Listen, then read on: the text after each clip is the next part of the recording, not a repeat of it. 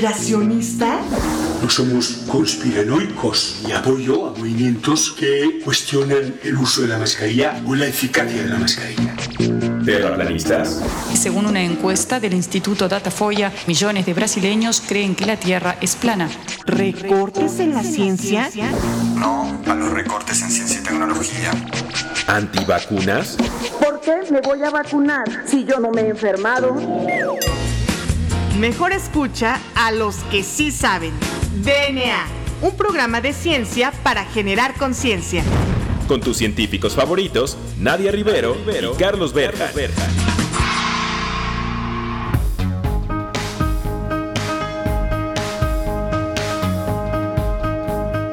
Hola, hola, hola. Bienvenidos a un episodio más de este su programa favorito sobre divulgación de la ciencia DNA. Yo soy la doctora Nadia Rivero, pues me acompaña el otro científico también súper famoso llamado doctor Juan Carlos Gómez Berjan. Juan Carlos, muy buenas tardes, ¿cómo te encuentras en este jueves de DNA? ¿Qué nos traes el día de hoy para este programa tan especial? Muy bien, Nadia, pues muy feliz en un programa más de DNA. Recuerden que aquí le damos voz a los científicos y les preguntamos qué hacen, por qué lo hacen y pues cómo lo hacen y en qué sirve eso. Entonces, pues el día de hoy no es la excepción. Tenemos un invitado, ahorita nos platicas Nadia bien exactamente quién es, de un instituto muy importante de General de Investigación Biomédica, que, eh, bueno, yo me atrevería a decir que es uno de los mejores, ¿no? En- eh, a nivel nacional, ¿no? Y es un investigador joven, entonces Nadia, ¿por qué no nos lo presentas y nos dices algo de su semblanza curricular? Por supuesto, Juan Carlos. Bueno, pues el día de hoy nos acompaña el doctor Daniel Ríos Barrera, quien es investigador del Instituto de Investigaciones Biomédicas de la Universidad Nacional Autónoma de México desde hace un par de años. Y bueno, pues el doctor eh, Daniel Ríos estudió la licenciatura en Investigación Biomédica Básica en la Facultad de Medicina. Posteriormente realizó un doctorado en Ciencias Biomédicas en el Instituto de Neurobiología de la Universidad Nacional Autónoma de México Campus Juriquilla. Finalmente realizó un postdoctorado en el Laboratorio Europeo de Biología Molecular, el famosísimo EMBL, en Heidelberg, Alemania. Y bueno, pues actualmente eh, se dedica a estudiar la biología del desarrollo, en particular la morfogénesis. Y justo para allá va nuestro tema el día de hoy. Bueno, el doctor es este miembro del comité editorial de la revista Molecular Biology of the Cell de la American Society of Cell Biology. Es profesor eh, y tutor del programa de maestría en ciencias bioquímicas de la UNAM y bueno, también es tutor de la licenciatura en investigación biomédica básica y la licenciatura de ciencias genómicas de la UNAM. Entonces, bueno, el día de hoy nos acompaña el doctor Daniel Ríos Barrera. Daniel, muy buenas tardes, mucho gusto y muchas gracias por aceptar nuestra invitación. ¿Cómo te encuentras el día de hoy? Hola, ¿qué tal? Bien, bien, gracias. Al contrario, muchas gracias por la invitación. Muy bien, Daniel, pues eh, empezando con la, la pregunta que yo siempre hago, eh, es, ¿qué es eso de morfogénesis? ¿Con qué se come? Y para nuestro público que pues a lo mejor no sepa mucho del tema, ¿qué es? ¿Para qué sirve investigarlo? Bueno, la morfogénesis es eh, una palabra que utilizamos para describir cómo se forman las formas. Es básicamente, morfogénesis es ese, esa generación de formas. Oye, qué interesante, Daniel, porque justo, bueno, mi formación es como bióloga, soy bióloga eh, de formación, entonces siempre ha habido un debate en esta área acerca de si la forma da la función o si la función da la forma. Y en este sentido, a mí me gustaría preguntarte acerca de la- los órganos, los tejidos, ¿adquieren esas formas por las funciones que van a tener o es al revés? ¿Tú qué opinas? Pues yo creo que es justo como esa la, típica pregunta, ¿no? ¿Qué es primero, el huevo o la gallina? Realmente, eh, pues depende, ¿no? Depende cómo lo preguntamos y depende en qué momento, en qué ani- animal lo estamos viendo, ¿no? Hay organismos que utilizan algún, eh, generan alguna forma, digamos, para una función A, mm, no sé, por ejemplo, forman neuronas para, para comunicarse eh, entre diferentes tejidos y por alguna razón a lo mejor estas neuronas empiezan a formar proyecciones y eso les puede dar oportunidad a generar nuevas formas, ¿no? nuevas funciones. Entonces es como una relación cita de la otra. Oye, y eh, bueno, checando tus líneas de investigación, veo que en tu grupo de investigación utilizan eh, mucho a la mosca de la, de la fruta, Drosophila melanogaster. Entonces, por ejemplo, para muchos de nuestros amigos, a veces nos ha pasado, inclusive de nuestros amigos clínicos, que nos dicen, oye, ¿y por qué una mosca para estudiar el desarrollo embrionario del humano o para estudiar el desarrollo embrionario en general? ¿Qué tan relevante es una mosca o qué tanto se parece una mosca a un humano? ¿O por qué usarla? Sí, sí, sí, bueno, esa es también de las cosas que me fascinó de este modelo, que realmente eh, se ven completamente diferentes a nosotros. Por poner algunas cifras, eh, nuestro genoma es 70% igual, el, el, del humano con el de la mosca. eh, muchos de los genes que participan en nuestro desarrollo, si no es que la gran mayoría, están también presentes en la mosca. Y, por ejemplo, muchos genes que están mutados en enfermedades eh, humanas, en, síndromes de diferentes tipos, tienen contrapartes en moscas y si los quitamos de la mosca pueden reproducir defectos muy similares.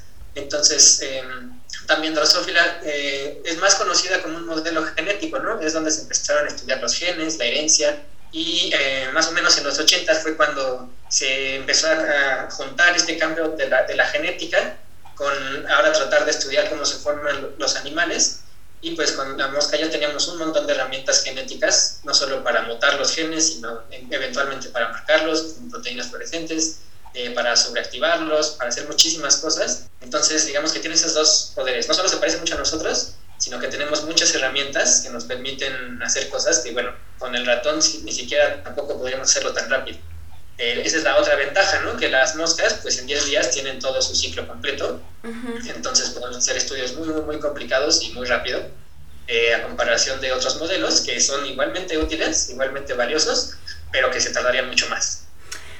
Oye, Daniel, y bueno, regresando yo a mi primera pregunta acerca de todo esto de forma y función y esta discusión que todavía existe, a mí me gustaría preguntarte acerca de si las células que nos constituyen desde la embriogénesis son las mismas o van cambiando de acuerdo a cómo se va desarrollando el organismo.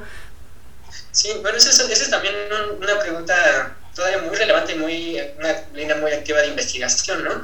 Hay células, bueno, estas células empiezan a dividir, habrá algunas que envejecen y terminan, eh, pues eh, se pierden, ¿no? De, del cuerpo, eh, pero hay linajes que duran más que otros, ¿no? Por ejemplo, la línea germinal se establece desde temprano, desde temprano en el desarrollo, pero es la siguiente generación. Entonces, por ejemplo, esas células se forman desde temprano en el desarrollo, tienen que mantenerse durante todos los estadios, durante todo el ciclo de vida hasta que el organismo eh, se puede reproducir. Entonces, digamos, hay diferentes tipos de células. Las neuronas, igualmente, la gran mayoría, viven muchísimo tiempo, eh, la regeneración ahí es limitada, entonces hay células que sí tienen que aguantar desde el desarrollo embrionario hasta la vida adulta y hay otras que, o sea, el intestino, la piel, esas se recambian muy frecuentemente. Entonces, pues también depende de qué tipo celular estamos viendo, eh, las vidas de las células pueden variar. Oye, y eh, pues hablando precisamente, yo me quedé picado con esto de la drosófila y de la mosca. Este, ¿cómo la estudian en el laboratorio para nuestro auditorio que, que tiene así como da, o sea, cómo la agarran a la mosquita o dónde la tienen para que nuestro auditorio se dé más o menos una idea de cómo es trabajar con una mosca en el laboratorio?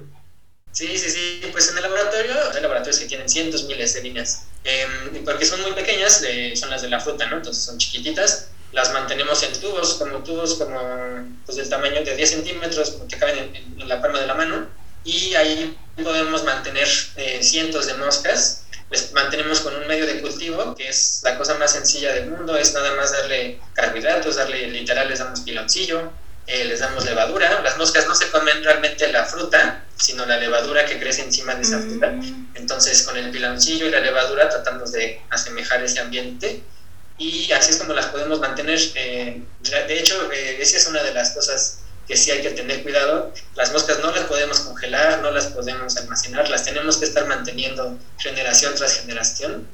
Eh, pero para hacer manipulaciones, afortunadamente se pueden dormir muy fácil con CO2, entonces tenemos estaciones donde se libera CO2, con pinceles las podemos seleccionar, podemos tomar machos de una línea, cruzarlo con hembras de otra, y este, pues sí, con estos, estos tubos con alimento es donde podemos mantener a las moscas. De hecho, es también es un, un modelo muy barato, porque como pueden ver, los ingredientes son muy simples.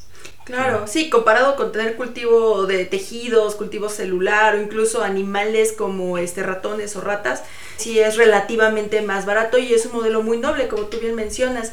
Oye, continuando con toda esta parte de los métodos, los materiales que utilizas, para que nuestro autor esté un poquito más en contexto, ¿qué herramientas ustedes utilizan en su laboratorio para poder saber y estudiar toda esta, esta línea de morfogénesis? Sí, pues justo como estudiamos morfogénesis, tenemos que ver las formas, tenemos que ver a las células directamente. Entonces dependemos en gran medida de abordajes de microscopía. En el laboratorio eh, tenemos muchas líneas que expresan eh, proteínas fluorescentes, por ejemplo, para marcar todo el sistema respiratorio, toda la epidermis o el sistema nervioso. Entonces las podemos ver eh, ya sea con una proteína verde fluorescente o roja o incluso infrarrojas que tenemos ahora. Entonces con esto podemos combinar diferentes eh, marcadores en diferentes colores, ver diferentes tejidos en diferentes colores y este, con microscopía in vivo podemos poner tal cual a los, a los embriones, por ejemplo, en el microscopio y ver, seguir estos marcadores y ver cómo van cambiando durante el desarrollo. Otra de las ventajas de, de Drosophila es que los huevos y las larvas son translúcidos, entonces podemos ver, eh, digo, no podemos ver lo, más profundo del animal, pero sí podemos ver este, los tejidos más superficiales, ¿no? A través de la piel. Entonces eso nos permite pues ver prácticamente todo el desarrollo. Ahí la limitante solo cuando se empiezan a mover y eso eh, pues nos permite ver y caracterizar muy bien todos los tejidos. Y eso combinado con las herramientas genéticas, ya sea mutantes que, tienen, que les falta un gen o que sobreactivan un gen, eh, pues podemos empezar a ver mecanismos, ¿no? Cómo es que los diferentes tejidos utilizan X o Y gen para su desarrollo.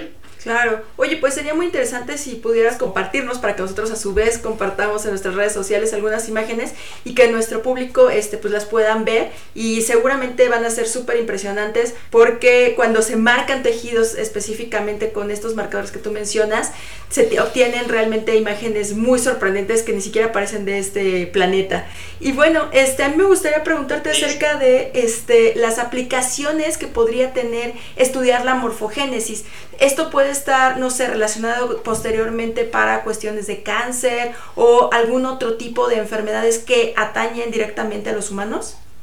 Sí, sí, eh, bueno, para empezar, muchas de las eh, eh, los problemas de, a la hora del nacimiento, por ejemplo, de malformaciones, pues son malformaciones, ¿no? Son defectos en la formación de las estructuras.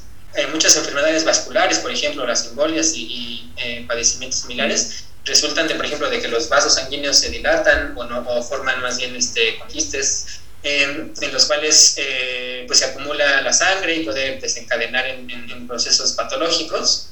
También eh, algo más reciente es que también, por ejemplo, en, el cáncer, se ha visto que muchas veces eh, la forma de las células va muy relacionada con, con, biomecánica, ¿no? Entonces, esas son cosas que también ahora están como tratando de entenderse cómo es que la forma y el citoesqueleto impactan en tumorigénesis, por. Claro, pues muy interesante. Y ves, regresamos al debate forma-función. Muchas gracias por esta primera sección, Daniel. Entonces no se despeguen de su radio todos los que nos escuchan, porque ya regresamos a DNA.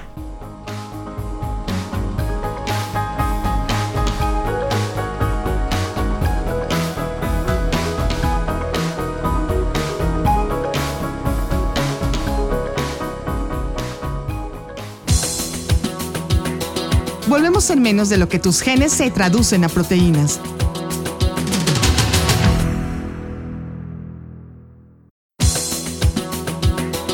Ya recargamos ATP. Continuamos.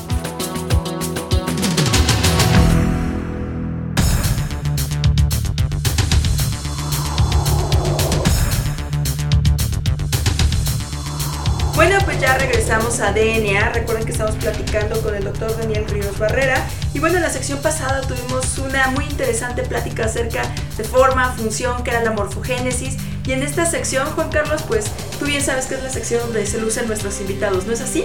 Así es, entonces, pues en esta sección quisiéramos preguntarte, Daniel, ¿cuál es tu línea de investigación, que, que supongo que tiene que ver con morfogénesis, y de qué le sirve a la sociedad o qué has encontrado en tu línea de investigación para nuestro público en general? Claro, eh, pues nosotros en el laboratorio nos especializamos en estudiar eh, interacciones entre tejidos, digamos, esa es la idea general, y en particular utilizamos como modelo al desarrollo del sistema respiratorio, que las moscas tienen un sistema respiratorio, necesitan intercambiar oxígeno con CO2 como cualquier animal, y el sistema respiratorio es un poco diferente eh, al nuestro. Nosotros tenemos pulmones que están ramificados, y eh, después la sangre es la que se encarga de repartir el oxígeno que entra a los pulmones al resto de los tejidos y para eso, para eso utiliza el sistema circulatorio. En los insectos y bueno, en, en Drosophila, eh, esto no se hace con un sistema circulatorio, sino que el sistema respiratorio directamente es el que forma ramificaciones por todo el interior del animal. Entonces es como si nuestros vasos sanguíneos estuvieran llenos de aire. Es, es básicamente lo mismo. El aire se transporta directamente a los tejidos y eso es lo que permite que se dé el, intercambio, de gases. De hecho, se cree que hace eh, eh, cientos de miles de años, en la, que cuando en la atmósfera había más oxígeno, los insectos también eran mucho más grandes porque pues podían meter más oxígeno a su cuerpo, entonces podían tener un cuerpo más grande, por ejemplo. Entonces, em, nosotros, ¿por qué estudiamos el sistema respiratorio? Bueno, resulta que no solo eh, tiene una función similar al sistema circulatorio, sino que también utiliza los mismos genes, eh, los mismos genes que le dicen a los vasos sanguíneos hacia dónde tienen que crecer, son los que le dicen al sistema respiratorio de drosófila hacia dónde tienen que formar nuevos vasos. Este, y además, pues lo podemos observar en vivo, en el animal completo. O sea, para nosotros ver cómo se forman los vasos en un ratón, hay técnicas, pero son muy complicadas. Y con drosófila, pues lo podemos ver muy fácil. Eh, todo el patrón de ramificación se forma solo en, en unas tres horas, entonces también lo podemos ver rápido. Podemos ver en muchos animales al mismo tiempo. Y entonces, eh, eso nos permite estudiar cómo se forman estos vasos. Ahora, ¿por qué eh, le llamo que es un modelo de interacción entre tejidos? Esto es porque eh, pues, los vasos sanguíneos y el sistema respiratorio de drosófila pues tienen que llegar a los diferentes órganos, ¿no? Cada órgano necesita oxígeno, pero no es lo mismo eh, formar vasos encima de un músculo, que es un tejido muy rígido, por ejemplo, o, formar vasos en el cerebro, que es, pues, es una materia muy, muy suavecita. Entonces, lo que estamos tratando de entender es cómo es que eh, los vasos tienen que adaptarse para este medio ambiente. Digamos, los vasos van pisando los tejidos y van sintiendo diferentes texturas y diferentes fuerzas y queremos entender em, cómo afecta esto las interacciones. Esto es tan solo al ver los tejidos, vemos que los vasos que están encima de los músculos forman ramas muy pequeñas, muy delgadas, em, mientras que los que están en el sistema nervioso son muy ramificados. Ahí encontramos muchísimas más ramas. Entonces, uno de los modelos que, queremos explorar es eh, si el hecho de que el tejido es más blando, si esto le permite a los vasos eh, poder invadir o poder crecer más en ese tejido comparado con el músculo, donde tiene que encontrarse más, más batalla ¿no? para ir avanzando. También estamos estudiando interacciones con la epidermis, cómo es que eh, durante la formación de la epidermis, los vasos sanguíneos también tienen que ir acompañando a la epidermis conforme estaba cubriendo a todo el animal y realmente se ha estudiado mucho la epidermis, cómo se forma, mucho cómo se forma el sistema respiratorio y a pesar de que coexisten, eh, no se ha visto cómo es que uno le contribuye al, desarrollo del otro. Entonces tratamos de ver eh, cuáles son los mecanismos de interacción entre estos tejidos, cómo es que, eh, por ejemplo, si la epidermis se mueve, si los vasos sanguíneos los, la siguen o si es al revés, si los vasos primero se mueven y eso hace que la epidermis se mueva. Y este, para eso tenemos que ver eh, pues muchos marcadores presentes, como les decía hace rato. Eh, utilizamos marcadores de, de, la matriz extracelular, de ese cemento que recubre a los tejidos, eh, para ver em, cómo es que ese pegamento va coordinando a la epidermis con, con, el sistema respiratorio, por ejemplo, y tratando de afectar los mecanismos que permiten esa adhesión, esa interacción entre los tejidos. ¿Por qué hacemos esto? Bueno, pues por ejemplo, nosotros si vemos los procesos de cicatrización de heridas. En la cicatrización de heridas, eh, la, epidermis tiene que volver a, formar una, una, malla continua, ¿no? Una vez que se rompe. Para esto las células se tienen que estirar y tienen que cerrar la herida. Pero eh, finalmente estos, estos tejidos también están vascularizados y enfermedades donde hay defectos de vascularización, hay defectos en cicatrización de heridas. Entonces, con este tenemos un modelo de, que nos permite entender cómo es que un tejido le puede contribuir al otro a cambiar su forma.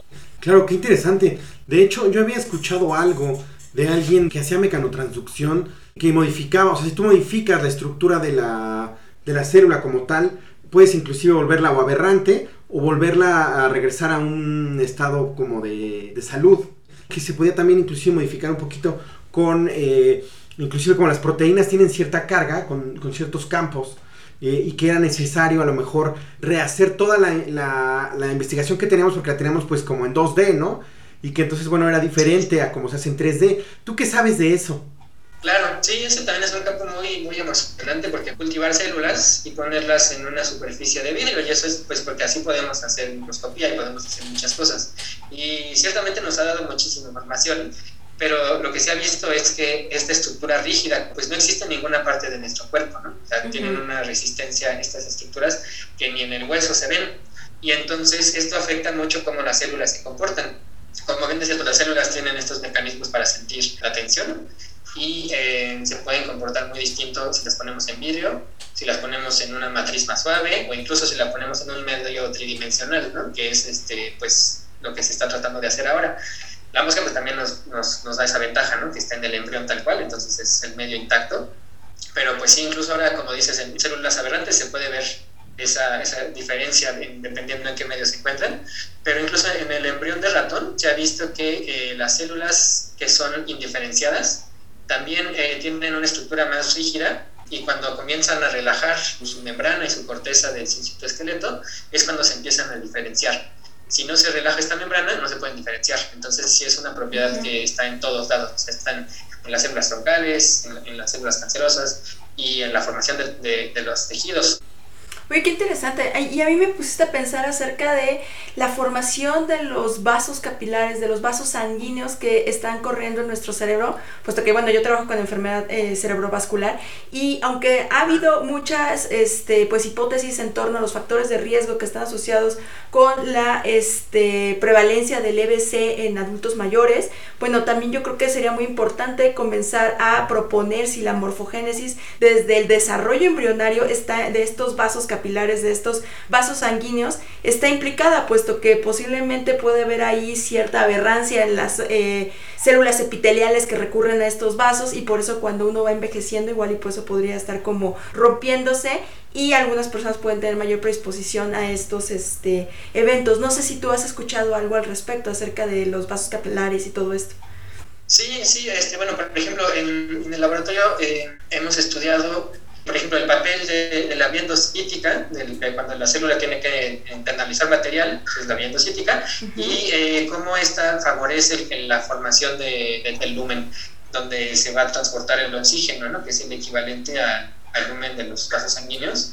Y esta vía se ha visto que no solo en drosófila, en el sistema respiratorio, tiene que ver con la formación de este lumen, sino también en vasos sanguíneos, por ejemplo, en el pez cebra el pez es de los modelos vertebrados, donde se puede igual hacer microscopía en vivo y se pueden ver las células, y ahí el sistema vascular también requiere, por ejemplo, de la viendocítica.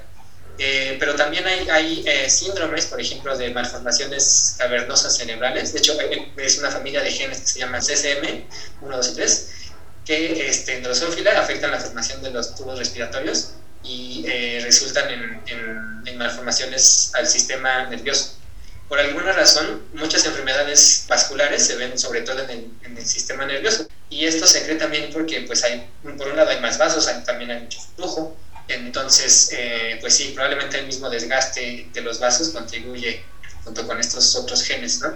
al desarrollo de estas enfermedades. Sí, qué interesante. De hecho, este, nosotros, por ejemplo, que estudiamos envejecimiento, eh, pareciera que en el desarrollo temprano se hacen muchas de estas marcas que eventualmente o más adelante desembocan en algún desenlace de alguna enfermedad eh, ya asociada al envejecimiento. Entonces me parece muy interesante.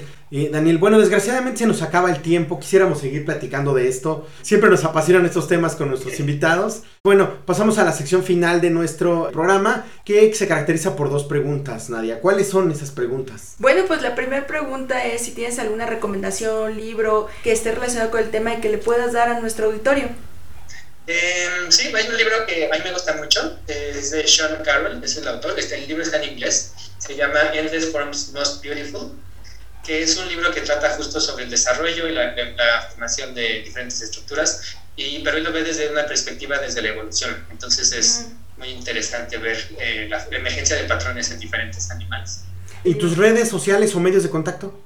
Sí, me pueden encontrar en Twitter con eh, arroba yo soy Den, es D-E-N, y ahí mismo pueden encontrar los enlaces a la página del laboratorio, donde también tenemos muchos enlaces a más fuentes sobre drosófila, sobre desarrollo. Muy bien, pues llegamos entonces ahora sí a la temida última pregunta. Nadia, ¿cuál es esa pregunta? Bueno, pues ¿cuál es tu canción favorita, Daniel?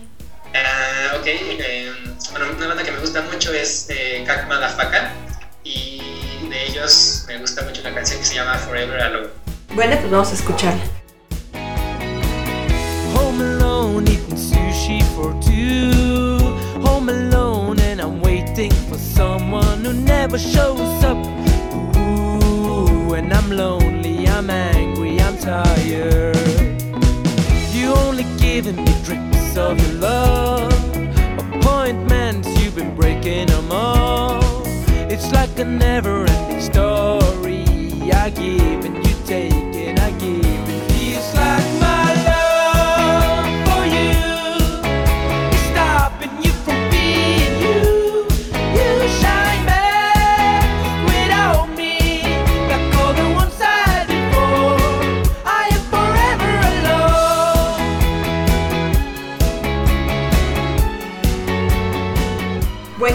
regresamos a DNA. Recuerden que el día de hoy tuvimos la participación del doctor Daniel Ríos Barrera del Instituto de Investigaciones Biomédicas. Daniel, muchísimas gracias. Muchas gracias, gracias a ustedes. Muy bien, pues eso fue todo, Nadia. Perfecto. Bueno, también agradecemos a nuestra productora Claudia Flores y a la estación Ciudadana 660. Yo soy la doctora Nadia Rivero. Yo soy el doctor Carlos Berjan. Y esto fue DNA. Hasta la próxima. Why do I do this to myself?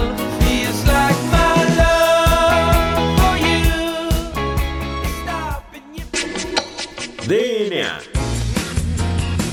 La materia no se crea ni se destruye, solo se transforma. Nos vemos en el próximo programa de DNA. Un programa para generar conciencia.